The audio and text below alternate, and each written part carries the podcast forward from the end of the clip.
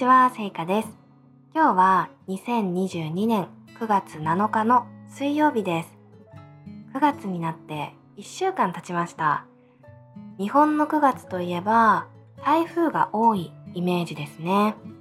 今年も早速先週末に台風が来て沖縄に台風が接近そして通過しました強い風や大雨が大変だったそうですちなみに接近というのは近づくことで通過というのは通り過ぎることです。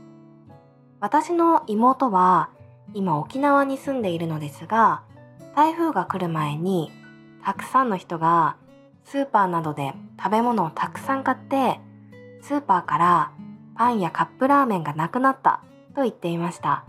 やっぱり台風とか地震とかそういう普通じゃないことが起きると心が落ち着かないですよね。昔から沖縄は日本の中でも台風が多いイメージですが他の場所にももちろん台風は来ます。東京にも毎年のように来ていてその度に電車が止まったり建物の看板などが吹き飛ばされて怪我人が出たりすることもあります。なので今年もしっかり対策をしながら台風に負けずに頑張っていこうと思います。はい。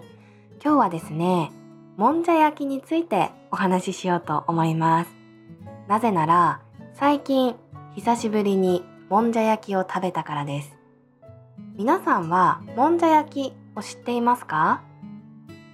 もんじゃ焼きがどういう料理かというと小麦粉を水に溶いて鉄板の上で調理して食べる料理です。ちょっと水みたいなまま食べる料理なので初めて食べる時はびっくりすると思いますが好きな人にとってはたまらない味だと思います。もんじゃ焼きは東京で生まれた食べ物です。お好み焼きは大阪。もんじゃ焼きは東京のイメージですね。私は今回久しぶりにもんじゃ焼きを食べたのでその話をおじいちゃんにしたんですよ。そうしたらおじいちゃんがもんじゃ焼きに関する昔の話をしてくれました。私も知らない話でびっくりしたので今日このラジオで皆さんにも共有したいと思いました。なので今から話しますね。昔もんじゃ焼きは駄菓子屋で食べられていたそうです。駄菓子屋というのはお菓子やおもちゃなどが売っているお店のことです。駄菓子屋に来る人は中学生より小さい子供たちなので安いお菓子や簡単なおもちゃなどが売っています。多分昔の日本のドラマとか映画を見たことがある人は知っているのではないでしょうか。多分知っていると思います。写真を見たらあーこれかってなると思うので是非駄菓子屋と Google で検索してみてください。私も小さい時は駄菓子屋によく行っていましたね。公園の近くに駄菓子屋があったので学校が終わった後友達と一緒に公園で遊んでお腹が空いたら駄菓子屋でお菓子を買って食べていました。そこに売っていたお菓子は全部安くて30円とか50円とかほとんどのお菓子が100円より安かったと思います。懐かしいですね。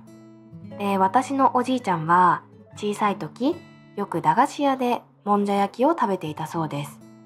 もんじゃを焼く時に簡単なゲームなどもしていたと聞きました。それがだんだん時代とともに変化して今ではレストランで楽しまれる料理になったそうです。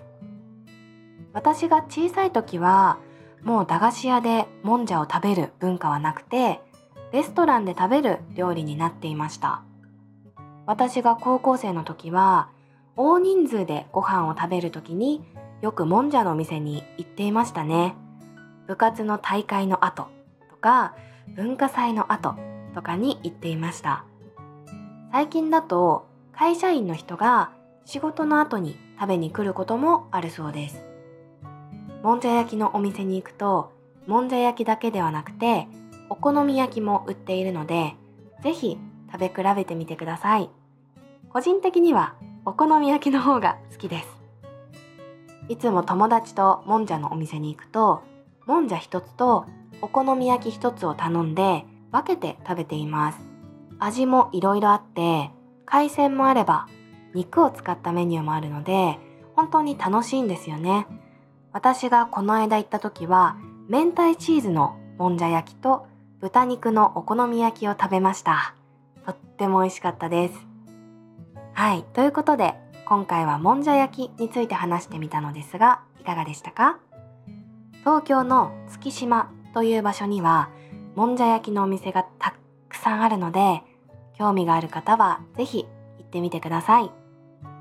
それでは今回も最後まで聞いてくださってありがとうございました。また次のラジオでお会いしましょう。さようなら。